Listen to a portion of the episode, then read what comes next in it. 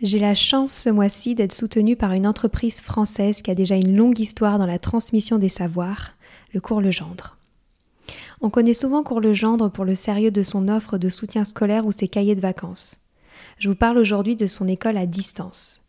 Disponible du primaire jusqu'à la fin du collège, l'enseignement à distance du cours Legendre permet de répondre aux particularités de chaque famille et d'offrir des cours d'excellence. L'élève peut ainsi travailler à la maison avec des cours de la même qualité que ceux transmis en classe, avec en plus un suivi de l'enfant confié à un enseignant passionné pour chaque matière. Ce qui me plaît avec cette école à distance du cours Legendre, c'est qu'elle offre la liberté aux familles d'adapter les apprentissages à un quotidien pas comme les autres. Tout ça en assurant un parcours de réussite individualisé pour les élèves. Pour retrouver plus d'informations, rendez-vous sur leur site www.cours-legendre.fr.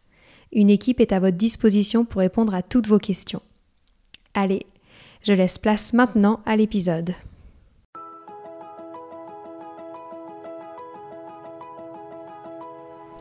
Bonjour à tous, ici Stéphanie, c'est moi, et Sylvie Descleb pour un nouvel épisode du podcast Les adultes de demain. Les adultes de demain, c'est un échange autour de l'éducation et la parentalité pour éduquer autrement. C'est aussi un livre s'intitule Offrir le meilleur aux enfants aux éditions Atier. Vous trouverez le lien sur notre compte Instagram et sur notre site internet lesadultesdedemain.com. Dans le cadre de la nouvelle série sur des activités pendant l'hiver, je vous propose des activités pour une promenade en hiver. En hiver, les jours sont courts, les températures froides et le temps souvent pluvieux. On hésite bien souvent à sortir avec les enfants. Pourtant, c'est une saison où l'on peut faire de nombreuses activités, des jeux, des découvertes variées et d'intéressants apprentissages. En plus, rester enfermé toute une journée pour des enfants peut vite les rendre fous d'ennui et aussi très agités. Ces sorties sont également très importantes pour déconnecter les enfants des écrans dont ils ont tendance à abuser encore plus en hiver. Un enfant a souvent de l'énergie à revendre. Il faut par conséquent lui permettre de bouger afin qu'il se défoule et évacue ses émotions négatives. On a parfois tendance à penser qu'en restant bien au chaud à l'intérieur, on risque moins de tomber malade. Et pourtant, selon certaines études, l'air peut être jusqu'à dix fois plus pollué à l'intérieur qu'à l'extérieur. L'activité physique à l'extérieur génère de nombreux bienfaits pour la santé, notamment une amélioration du taux de cholestérol, de la tension artérielle, de la densité osseuse, etc. Pendant qu'ils jouent, les enfants absorbent également la vitamine D dont ils ont tant besoin.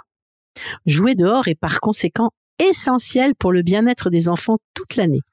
L'activité physique est importante pour leur sain développement et sortir est le meilleur moyen pour les inciter à bouger. Enfin, nous connaissons tous la dépression saisonnière qui arrive souvent quand les jours raccourcissent et que le temps gris s'installe. Celle-ci peut toucher aussi bien les enfants que les adultes. Le manque de lumière est souvent la cause de cet état dépressif. Aller en extérieur est un excellent moyen pour en sortir, autant pour les adultes que pour les enfants. Des activités en extérieur sont donc excellentes pour toute la famille. Il va falloir bien sûr se couvrir avec des vêtements chauds, sans oublier le bonnet, l'écharpe et les gants. Il faudra aussi prévoir un petit encas car le froid fait brûler beaucoup d'énergie, ainsi que de l'eau puisque même si la soif se fait moins sentir, tout le monde a besoin de s'hydrater. Sortir pour sortir ne peut constituer une finalité. Les enfants et les ados ont vite tendance à s'ennuyer, à ne pas apprécier et à refuser. Il est donc important d'avoir des activités à proposer. Voici quelques idées. Pour ne pas prendre froid, il faut être actif. Vous pouvez proposer des jeux qui plaisent aux enfants d'âge variés comme un 2 3 soleil, une course de relais avec un bâton trouvé dans la nature, faire un parcours d'obstacles. Je vous propose aussi un chat perché en mode hiver. Un enfant joue le rôle du bonhomme de neige, tous les autres sont des animaux polaires.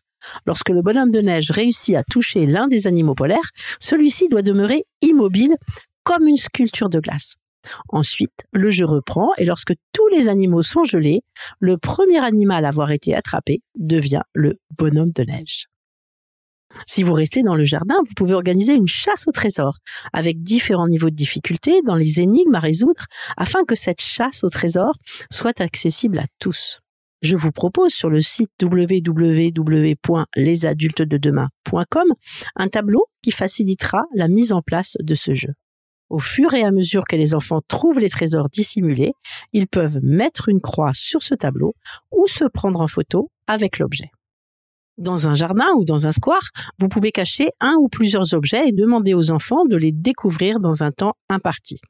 Varier la difficulté et le temps en fonction des âges. Une autre version du cache-cache d'hiver est de choisir un objet avec les enfants. Ensuite, vous tirez au sort l'un d'entre eux qui ira cacher cet objet. Les autres doivent le découvrir. Celui qui réussit cachera l'objet à son tour.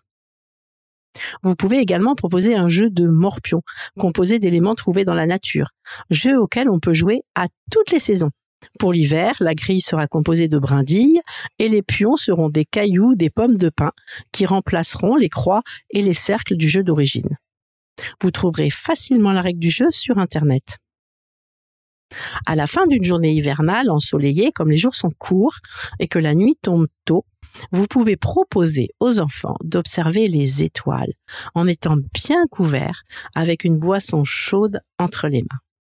Vous pouvez aussi profiter d'une balade dans la nature pour bien observer tout ce qui se passe en hiver. La nature est plutôt au repos et très calme, mais il y a tout de même beaucoup à découvrir. Vous pouvez alors faire une chasse aux empreintes avec les enfants pour trouver des traces d'animaux sur le sol et tenter de deviner de quel animal il s'agit. C'est un bon moyen d'aborder la zoologie et revoir à quelle classe animale appartiennent les animaux, leur mode de locomotion, leur régime alimentaire. Par exemple, vous pouvez dire, tiens, regarde sur la terre humide, ce sont les empreintes d'un oiseau. À quel oiseau penses-tu? Comment le rouge-gorge se déplace-t-il et quelle est sa nourriture? On peut aussi en profiter pour observer les animaux et aborder avec l'enfant leur façon de vivre pendant la saison hivernale.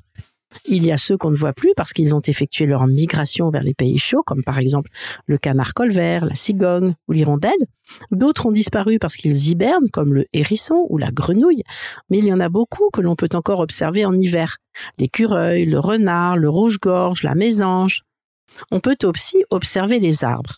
Et l'on constate que s'ils sont nombreux à avoir perdu leurs feuilles, d'autres les ont mystérieusement conservées.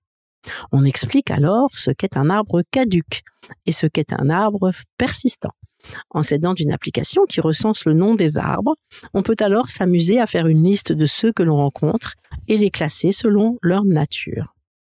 On peut aussi proposer aux enfants de réaliser une empreinte de l'écorce des arbres et ainsi de les identifier. Vous apportez pour cela des feuilles de papier ainsi qu'une boîte de crayons de couleur ou encore mieux de pastel gras. En tenant la feuille de papier contre le tronc de l'arbre, vous proposez à l'enfant de colorier toute la surface. Le mieux est de tenir le crayon incliné pour ne pas risquer de trouer la feuille de papier. Les enfants seront alors émerveillés de voir apparaître le dessin de l'écorce. Ils pourront ensuite comparer les motifs et reconnaître les arbres d'après leur écorce. On peut également proposer une activité de land art. Le land art est un courant artistique apparu au cours des années 1960 qui était porté par des artistes désirant sortir l'art des galeries et des musées. Il s'agit avant tout d'un concept créatif en harmonie avec la nature.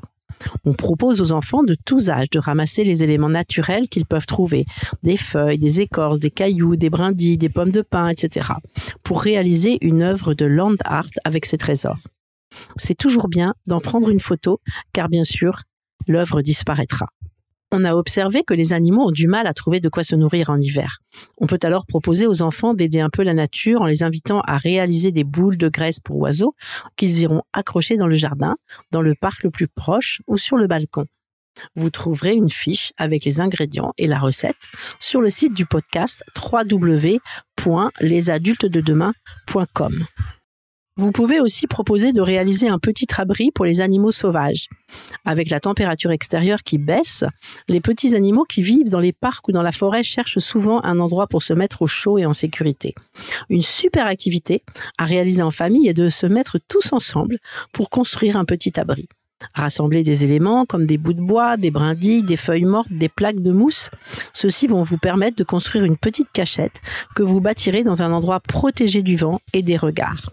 Les enfants peuvent aussi réunir dans un sac tout ce qu'ils trouvent dans la nature pour le ramener à la maison.